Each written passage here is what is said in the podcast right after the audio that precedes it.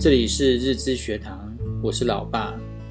我跟叔叔都没有去接手阿公的小工程行。后来阿公把公司全部交由我堂哥打理。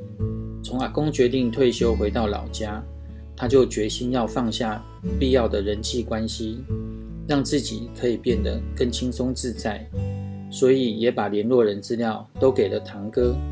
年轻时是人生的重大责任期，我们会特别留意自己接触的人。尤其是在工作上的合作伙伴，都会主动加以关注，投入大量的精力维系人际关系。随着年纪越大，工作生涯即将结束，孩子也都独立自主，需要守护的事情也变少，自然而然往来的人际关系就会变少。上了年纪，随着老化，体力和精力都大不如前。没有余力耗费在人际关系上，如果勉强自己与人交际，只会让自己觉得疲惫不堪。所以阿公把人际关系调整成节能模式，把过去与未来画出一道明确的分隔线。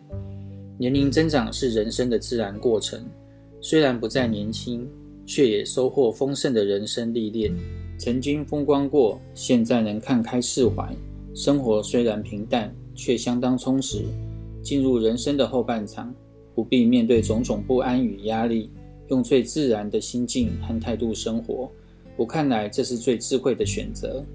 以前我会为了现在已经离开生活中的朋友觉得难过，毕竟曾经如此的密切要好，都留下许多美好的回忆。其实不用觉得可惜，即使以前很要好，如果已经不是以前的相处状态。价值观也会不同，追求不同层次的目标，其实曾经拥有就已经足够。无论人生处在哪一个阶段，筛选过后的人际关系才是有效的人际关系。希望对你们有帮助。我们下回见，拜拜。